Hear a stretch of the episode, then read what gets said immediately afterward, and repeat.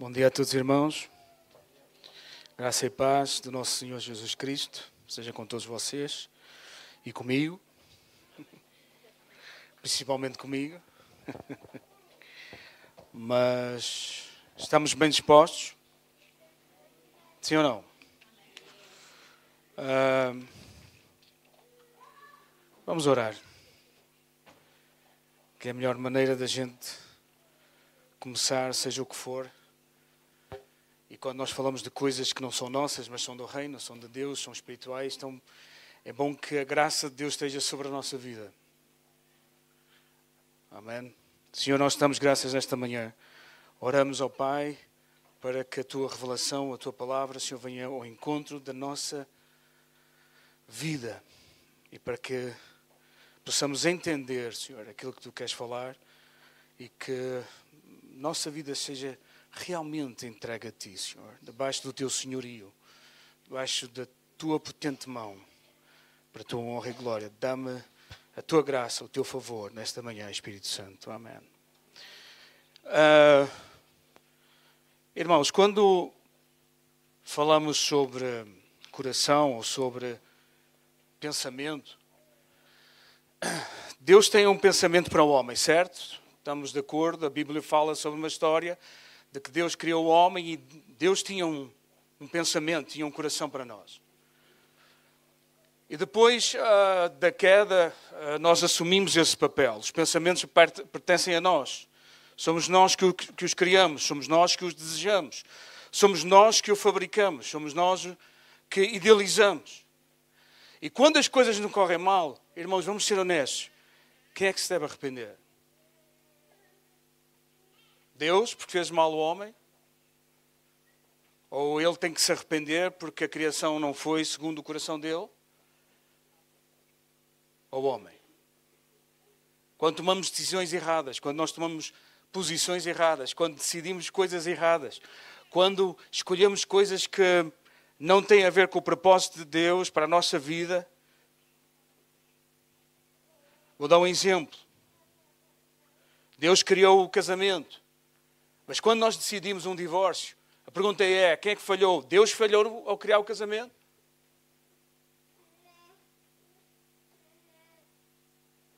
Quando nós queremos levar a nossa razão avante, nós perguntamos: Deus, eu tenho razão.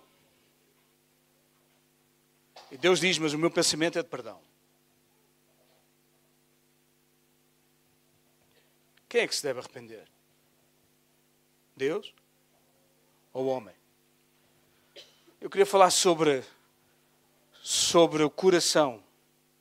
Não sei se conseguem ver, 1 Coríntios 6,12 está ali, é um versículo muito conhecido. E eu queria uh, que nesta manhã possamos entender o que é, porque é que as nossas frustrações, aquilo que nós entregamos a Deus e o nosso coração parece que não transforma. Parece que que Deus disse que era suficiente, mas na minha vida, na prática, na minha vida diária, eu não vejo isso. Continuamos a fazer as mesmas coisas. E chegamos a Deus a pedir perdão e arrependimento para que Ele sare, cure aquilo que está feito por nós e pelas consequências desse erro. Lutamos com as velhas tentações. Mas aqui é uma má notícia que eu quero vos dizer. A má notícia é que o novo nascimento não vai tirar de vocês nenhuma tentação, nenhuma da vossa natureza. Porque isto é a história da Bíblia desde Adão.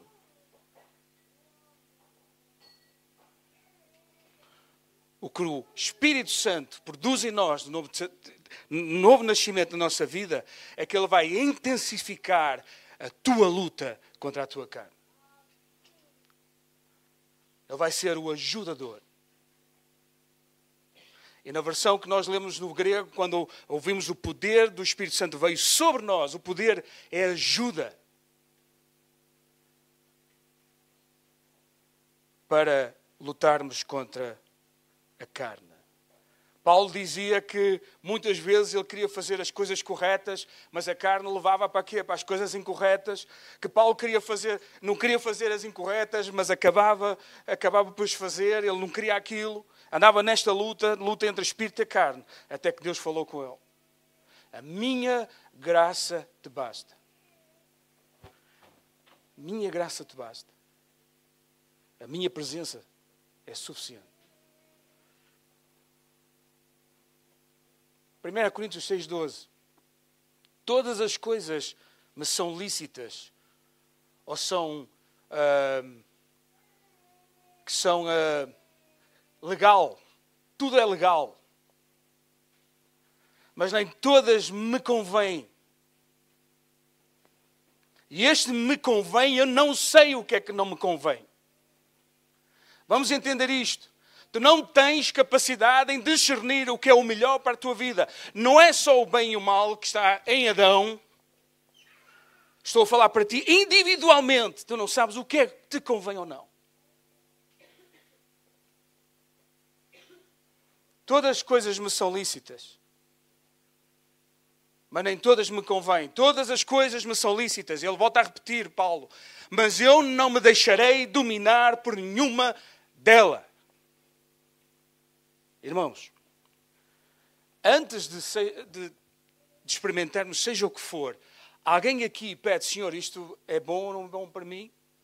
Antes de comprar uma roupa, tu pensas se vai ser bom ou não para mim? Alguém faz isto? Chega a este ponto de pormenor com Deus? Não. Deixa-me dizer, tu só sabes aquilo que te vai dominar até que tu experimentares. Eu estou a falar sobre experiência a experiência amarra. Há relacionamentos que estão presos só pelo relacionamento físico. Até experimentar a parte física. Ultrapassaram a parte emocional, espiritual. E estão no físico, estão lá presos.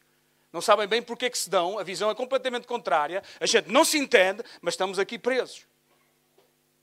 Porque experimentamos. E no pecado é assim que funciona. Não, há, há, há, jovens e adolescentes que experimentaram tabaco, mas nunca ficaram presos a ele. Pá, não gosto disto, dá-me dor de cabeça, não gosto disto. Mas há outros que ficaram viciados a vida toda.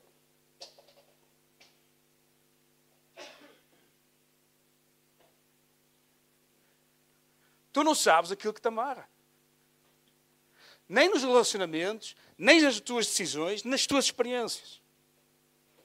Todas as coisas são lícitas para mim, mas não sou eu quem permite que elas se tornem uma lei sobre mim. Sabem aqui o problema? É que tu tens liberdade. Mas a tua liberdade te escraviza. E este é o moto dos dias de hoje. Como é que está o nosso coração? Eu tenho liberdade, mas deixa-me dizer, essa tua liberdade te escraviza.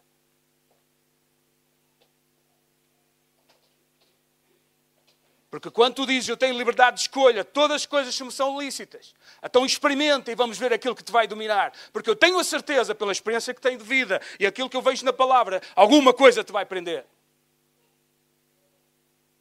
Por isso, quando Deus avisa ao povo de Israel, seja no que for, era sempre: cuidado, não sabes aquilo que vai ser bom ou mau para ti.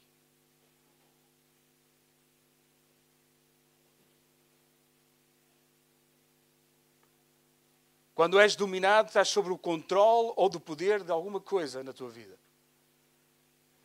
E Paulo disse: Mas eu não me deixarei dominar por nenhuma delas. E este é o nosso diagnóstico. Esse é o nosso coração. Tu não sabes aquilo que te pode dominar, mas Deus sabe. Deus sabe.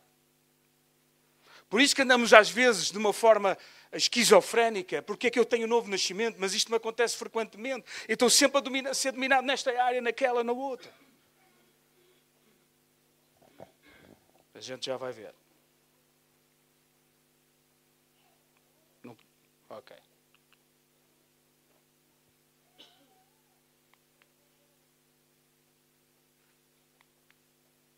Não está a dar. Eu acho que liguei. Ah, deu. Ok. A luzinha demorou. Minha falta de paciência. Em Gênesis. Está escrito em Gênesis 6,5 o seguinte: Viu o Senhor que a maldade do homem se multiplicara sobre a terra e de que toda imaginação dos pensamentos de seu coração era só má continuadamente. Estamos a falar de quem? Da geração de Noé. Ok? E viu o Senhor a maldade do homem se multiplicara sobre toda a terra. Amém? Amém? Nada. Sobre toda a terra e que toda a imaginação dos pensamentos do seu coração era só má continuadamente. E então aqui estamos aqui, uma, unif, uma, uma forma de unificação de um pensamento, de uma geração, de, uma, de um povo. E o que a Bíblia quer dizer em maldade é raiz. Esta é a tua raiz. É aquilo que procede de ti. A tua raiz é maldade. Na imaginação dos pensamentos, yetzer, em hebraico, dispositivos ou utensílios usados por quem? Por um oleiro. Ainda há duas semanas ouvimos falar sobre o oleiro. Só que aqui quem faz a obra és tu. És tu que decides. És tu que achas o que é lícito ou não é lícito. És tu que decides o que é legal ou não é legal para ti. Passas a ser tu o construtor da tua própria vida. É isto que Gênesis está aqui a dizer. E Deus estava a dizer: isto vai dar mal, isto vai, isto vai correr mal. Isto vai correr mal. E isto é o diagnóstico da tua vida. O teu coração procede maldade e os teus pensamentos são o quê? O que tu achas que é correto para ti. Então deixa-me dizer, estás a formar aquilo que é fruto da tua, do teu coração, dos teus pensamentos, da tua vontade, dos teus desejos. E deixa-me dizer, vai correr mal. Se vocês querem profeta da casa, então vai correr mal.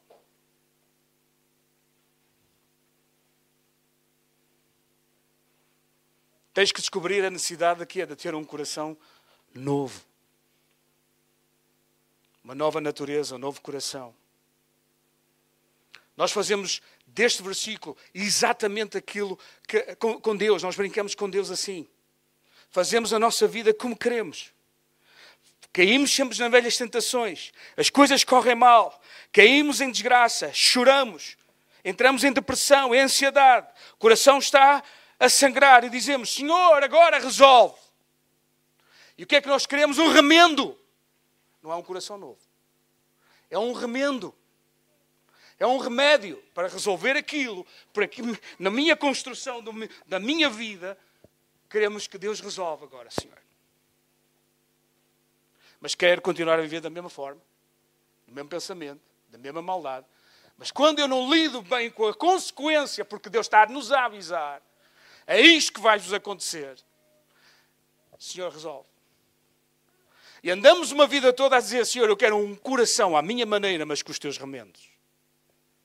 Como antigamente as nossas mães faziam, quando nós rasgávamos os joelhos, punham-nos aqui um, um remendo.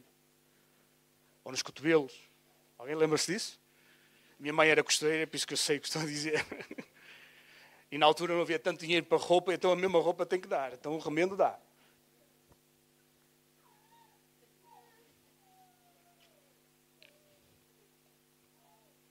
Pedimos a Deus, livra-nos, livra-nos desta tentação. Eu, eu não... Mas não queremos lidar com a raiz. E deixem-me dizer que nós só conseguimos lidar com a nossa vida quando vamos à raiz. Vamos à raiz. E este é o nosso diagnóstico. Maldade é a nossa raiz. Imaginação de pensamentos do nosso coração é continuadamente mau. E fazemos e produzimos segundo aquilo que achamos que é lícito. Construímos a nossa vida, a nossa personalidade, o nosso caráter, segundo a nossa percepção do que é correto. Porque nós, quando ouvimos do que a, palavra sobre a, a, a, árvore do bem e do conhecimento, da ciência, do bem e do mal, achamos que este bem, nós também achamos que é, que é bom. Às vezes nem sempre é bom. Ao homem parece coisas boas.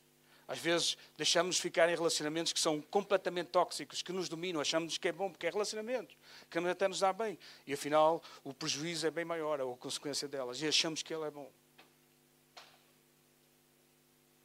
Tu só vais experimentar a consequência de, das tuas decisões quando tu experimentares, quando houver experiência.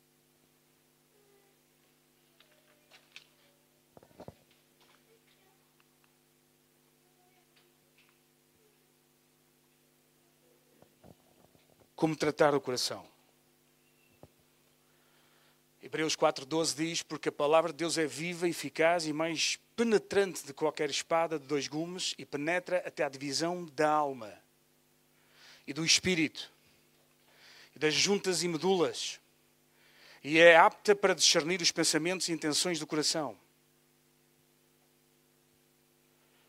Ela vai onde tu não consegues ir, nem nos teus pensamentos, nem no teu, no teu raciocínio, nem por aquilo que tu achas que em ti há capacidade ou talento, ou discernimento, ou dom, seja o que for, para chegar lá. Porque a única que consegue ir à divisão mais profunda é aquele que te criou à sua imagem.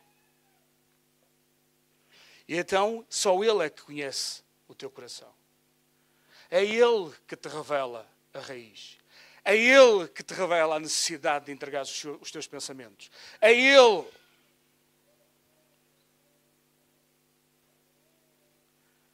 E às vezes nós achamos que a palavra não é suficiente.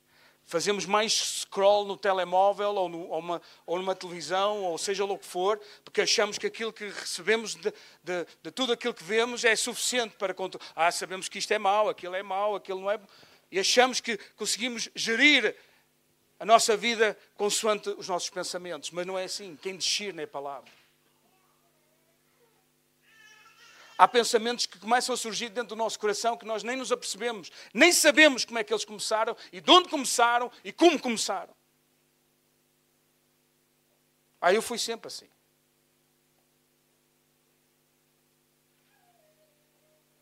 Eu acho que pensei sempre assim, eu acho que fui sempre assim.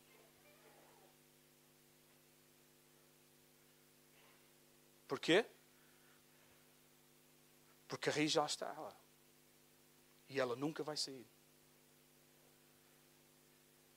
A maldade nunca vai sair. Mas precisamos da palavra para discernir, para começar a tratar nosso coração, para enchermos dos pensamentos que Deus tem, aqueles bons pensamentos que Ele tem, que não são iguais aos nossos. Ainda que nós achamos que os nossos são bons, mas o deles é superior aos nossos. Porque Ele sabe o que te pode dominar. Tu não sabes o que é que tu, tu podes ficar dominada, mas Deus sabe.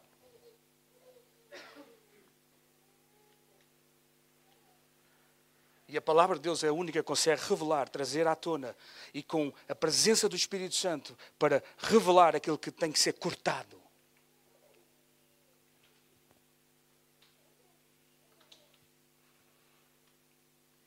A maldade ela vai sempre produzir. E coisas que são espirituais, que são produzidas no espírito, só são cortadas com coisas que são espirituais, que é do espírito. Não há técnicas, nem autoajudas, nem passos, nem segredos, nem nada que venha do homem consiga produzir, seja o que for, na vida, na alma, no espírito de um homem, a não ser a presença de Deus e a da Sua palavra.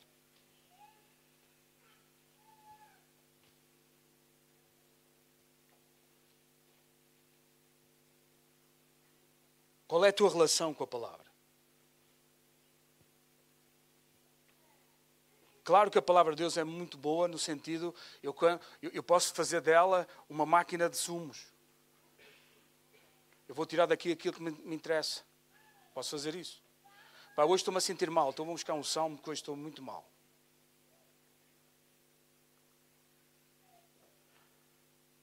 Amanhã eu preciso de mais edificação, então vou buscar ali, preciso de sentir o amor de Deus, vou ler João. Apocalipse não mete medo. O baixamento então é pior. E então eu faço o que é da Bíblia e do relacionamento com Deus, eu é que domino o relacionamento com Ele, faço o que quer. E depois, no final, o resultado de quem é a culpa, na nossa visão, foi Deus. Ou porque Ele esqueceu, ou porque afinal Ele não é fiel o suficiente. Eu fiz tudo o que tinha a fazer e as coisas não me correm bem. Mas Deus quer te dar um coração novo, não é remendar o teu coração. Porque dele ele sabe o que é que sai. Ele não precisa desse coração para nada.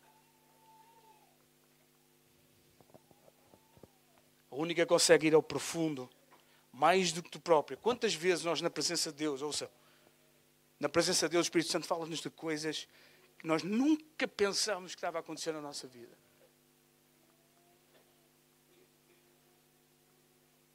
Coisas que estavam a germinar e que podiam causar muito dano. Nós nem sequer nos estávamos a perceber e o Espírito Santo falou com a Sua palavra.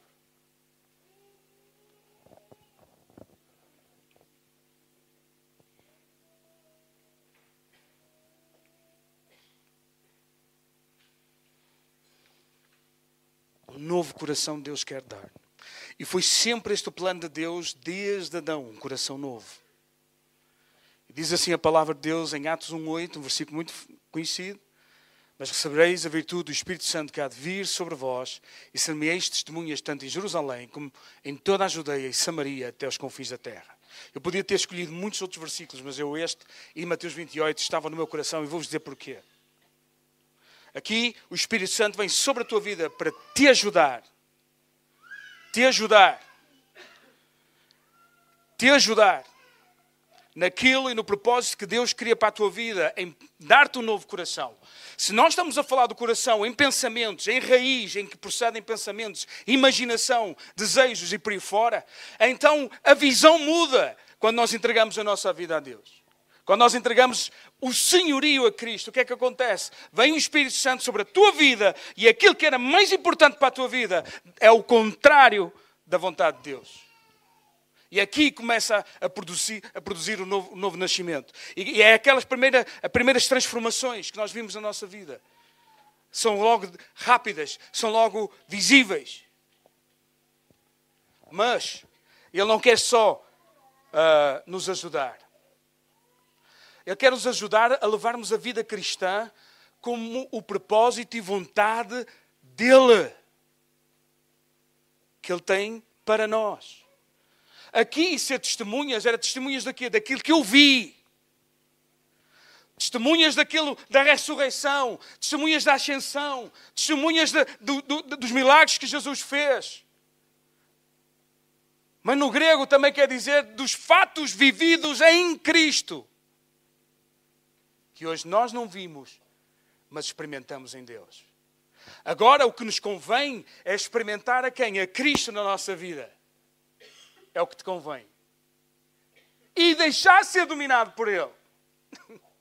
A ser Senhor, não só Salvador, mas ser Senhor. Então o que é que acontece? Agora vives a testemunhar os factos daquilo que Deus e Cristo está a fazer na tua vida.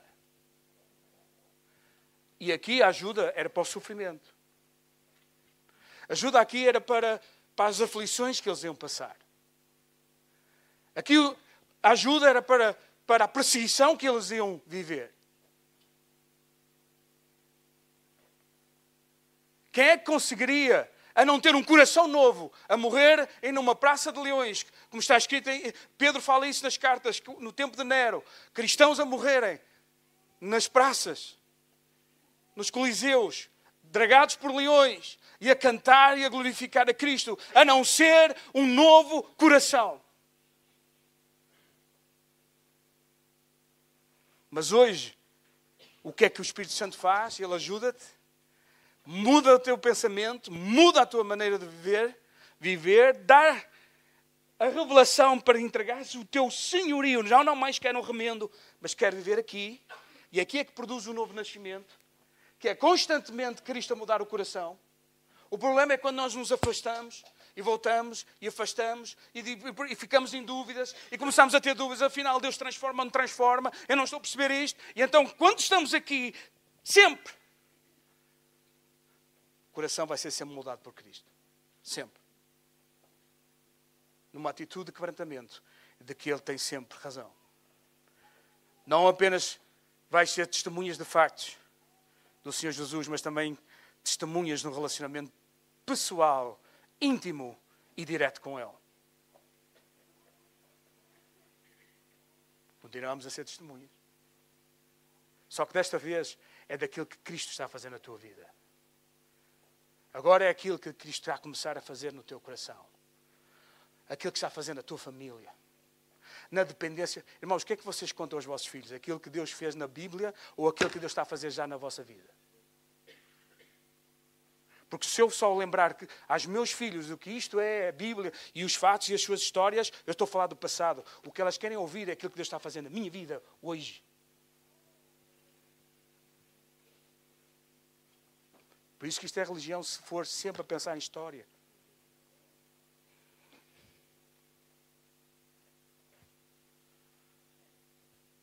E isto é ser testemunha. Agora, da intimidade, do relacionamento com Cristo. Isto não acabou. Achamos que aquilo era só para a igreja crescer. Não, não. Isto ainda é hoje. Para teres este coração, este novo pensamento. Viver para o reino. Viver para levar a Cristo aos outros. Viver a, a pensar nos outros. Isto é Cristo.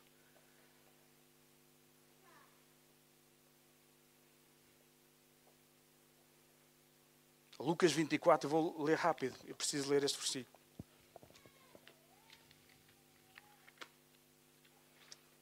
Lucas 24, 48 está escrito, e é, e é Jesus a falar,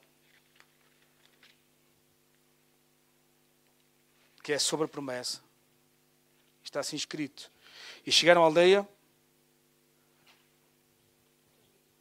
Não, 48, perdão. Enganei-me.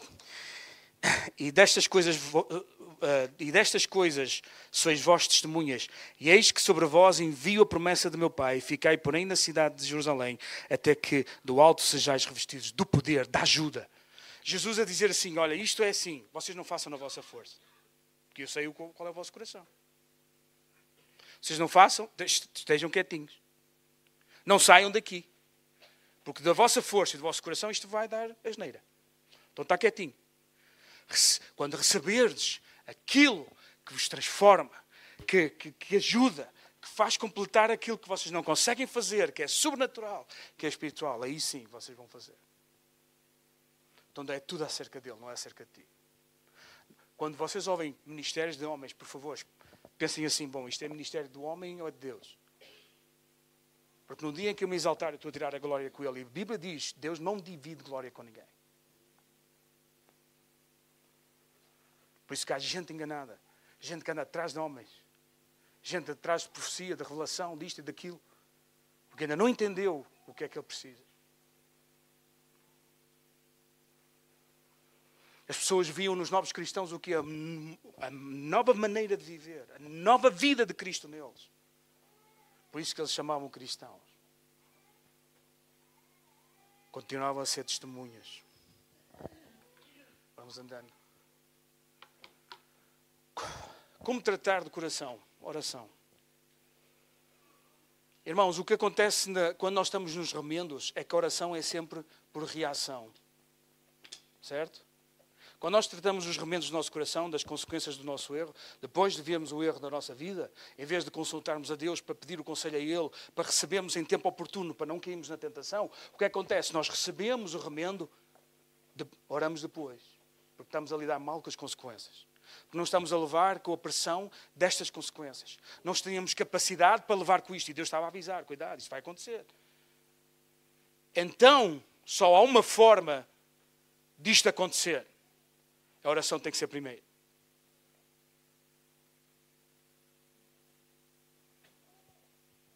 Daniel assentou o seu coração para não se contaminar com a porção do manjar do rei, nem com o vinho, nem com, nem com o que ele bebia, portanto pediu ao chefe dos eunucos que lhe concedesse para não se contaminar.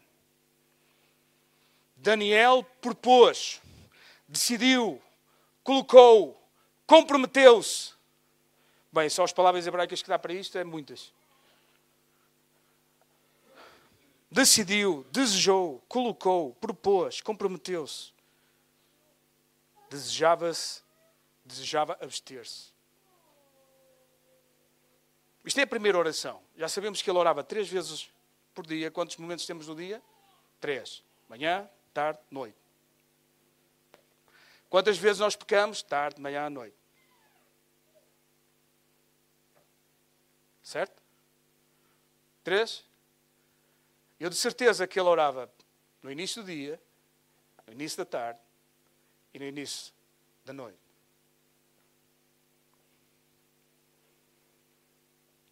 E chama-se oração por antecipação. Jesus dizia em Mateus 6, quando fazia a oração, livra-nos da tentação. A tentação não é a consumação de pecado, é ela quando chega. Portanto, o que Jesus está a dizer, olha, ela vai vir.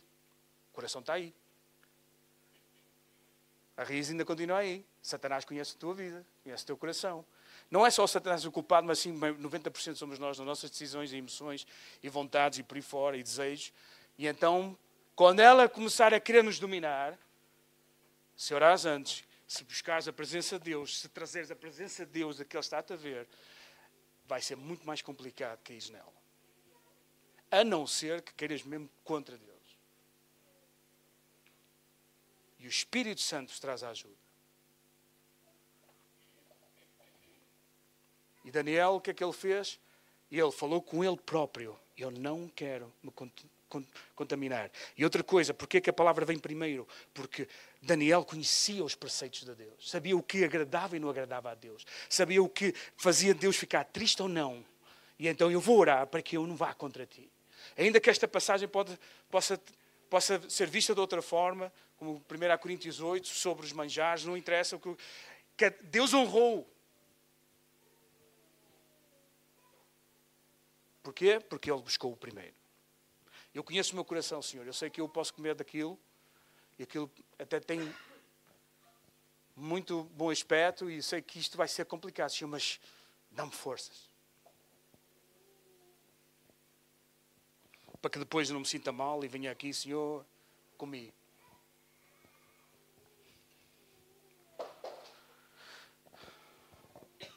Irmãos, como é que está a oração? A oração é para responder, para reagir, é para colmatar aquilo que aconteceu, é para resolver aquilo que eu fiz. A oração é para quê? Porque se pela manhã eu buscar, Senhor, que a tua vontade seja feita na minha vida, tu sabes as áreas da minha vida, que já conheço a raiz, conheço o meu coração, sei aquilo que pode me dominar, aquilo que é fraco na minha vida, porque o Espírito Santo ajuda-te a revelar isso.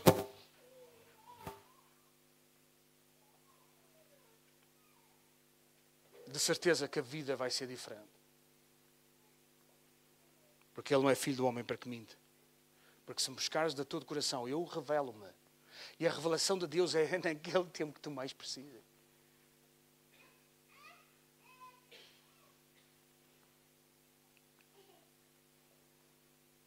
Como tratar do coração? Melhor é serem dois do que um porque tem melhor paga do seu trabalho. Versículo 10.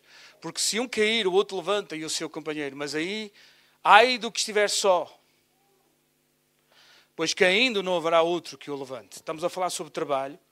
E a seguir o versículo vem falar sobre as três dobras, as famosas três dobras. Eu podia aplicar a terceira dobra é Cristo, porque aqui já está Cristo. E então vimos aqui a graça. Mas eu quero realçar estes dois, este versículo 10 e o 9 para dizer o que é. Um coração que quer sempre viver de remendos é um coração orgulhoso e que vive sozinho.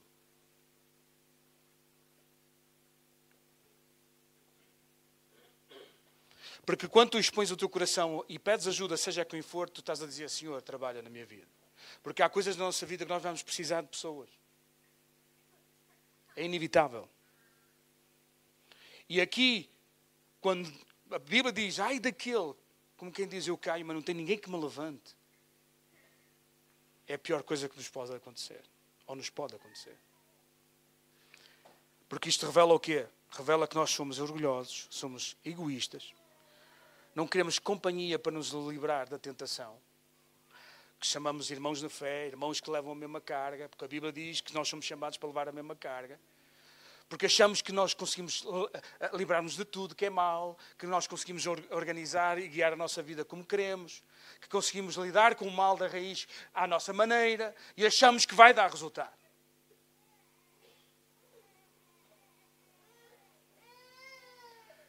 Juntamos com aqueles que não nos querem saber da nossa vida para nada, só queremos é boa festa, seja lá o que for, e achamos que essas amizades é que nos vão levar longe.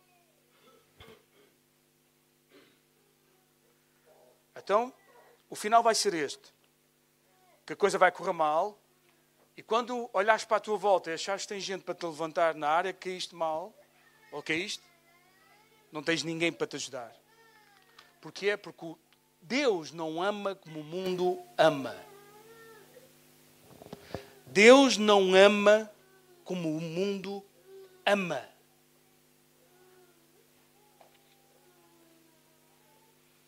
O amor de Deus é inclusivo, mas o mesmo amor de Deus é exclusivo. E quando achamos, não precisamos de igreja, não precisamos de gente para levar a carga. Claro que esta carga é no sentido de, de, de, de conselho, de desabafo, de procurar pessoas maduras, a gente realça sempre isso, não é para falar, porque quem não tem maturidade vai acabar por ceder, e vai ceder, e vai espalhar, e vai espalhar, vai dividir, vai dividir, vai haver lugar às trevas. Porque a murmuração é esse o produto que faz, é esse o efeito que ela faz. Gente imatura, e na igreja há gente imatura. A igreja é o lugar de toda a gente.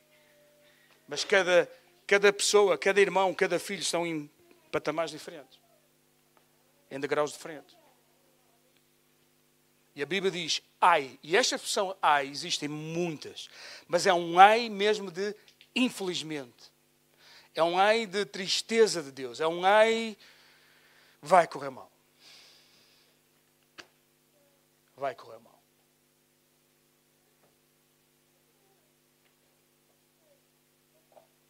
Porque quem está sozinho quer viver à sua maneira, egoisticamente, sozinho, orgulhosamente só, achando que em si há resposta para resolver todos os problemas da sua vida. Depois disto, pergunta é: quem é que tem culpa, Deus ou o homem? Temos um, o Criador que cria todas as leis espirituais que tocam nas naturais. As naturais revelam as espirituais, as espirituais tocam nas naturais e revela como tudo funciona em harmonia segundo a visão de Deus. Mas ainda assim achamos que nós conseguimos dominá-lo, achando que nós e as nossas maneiras de ver e, e a, vida e, e, as nossas as nossas leis que nós produzimos para nós próprios, que achamos que não, não nos vão dominar, elas acabam por dominar, mas Deus avisou. E aqui começa o grande amor de Deus.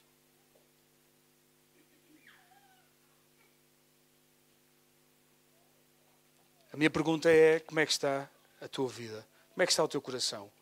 Como é que está a tua alma, o teu espírito? A palavra tem sido suficiente, a oração tem sido antes. Tens, quando a Bíblia diz, no primeiro versículo que nós lemos é de Paulo, mas para trás. Não dá para ir para trás.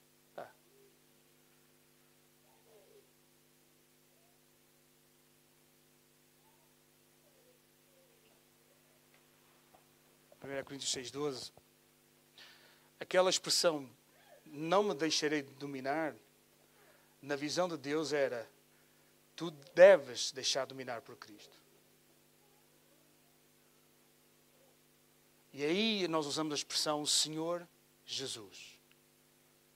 Senhor e Salvador Jesus Cristo. O Senhor vem sempre antes do Salvador. E o Senhor fala sobre domínio. E esta expressão, mesmo no hebraico, é a expressão de escravo. No sentido eu sou dominado. Por isso, quando eu estou sempre aqui a ser dominado, a probabilidade é que o teu coração vai ser sempre novo.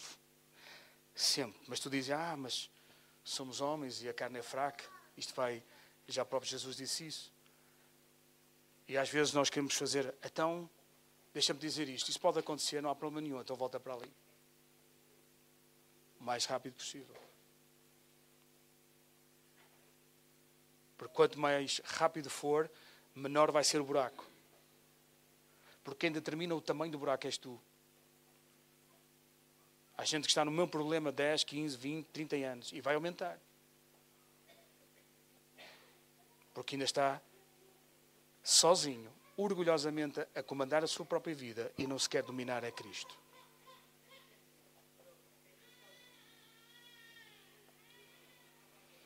Como é que está o teu coração? Fecha os teus olhos. Vamos terminar.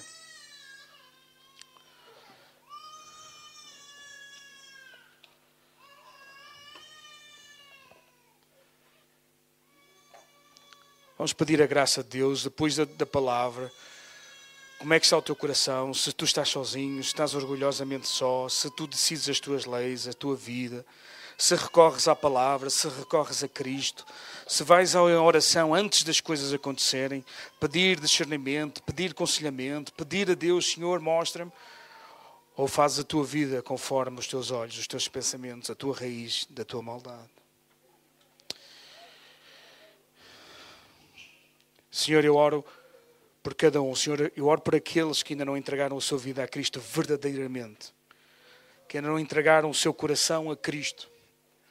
Não entregaram a, seu, a sua habitação, o seu coração, para que Cristo habite nele. Para que Cristo seja Senhor de todas as áreas. E há aqueles que, Senhor, estão numa de experimentar a Cristo e têm experimentado, mas é só numa de auxílio, de remendo, de temporário. Senhor, eu oro para que entendam que não vale a pena viver na corda bamba. Um dia vai cair. E as coisas não vão ser bonitas. Senhor, pela tua graça, pela tua misericórdia, por teu grande amor, revela-te, Senhor, nesta manhã.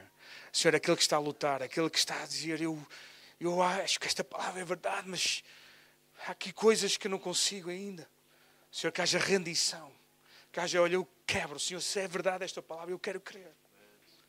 Fala para o teu coração, tal como Daniel disse, e proponha no coração, eu quero seguir-te, Senhor.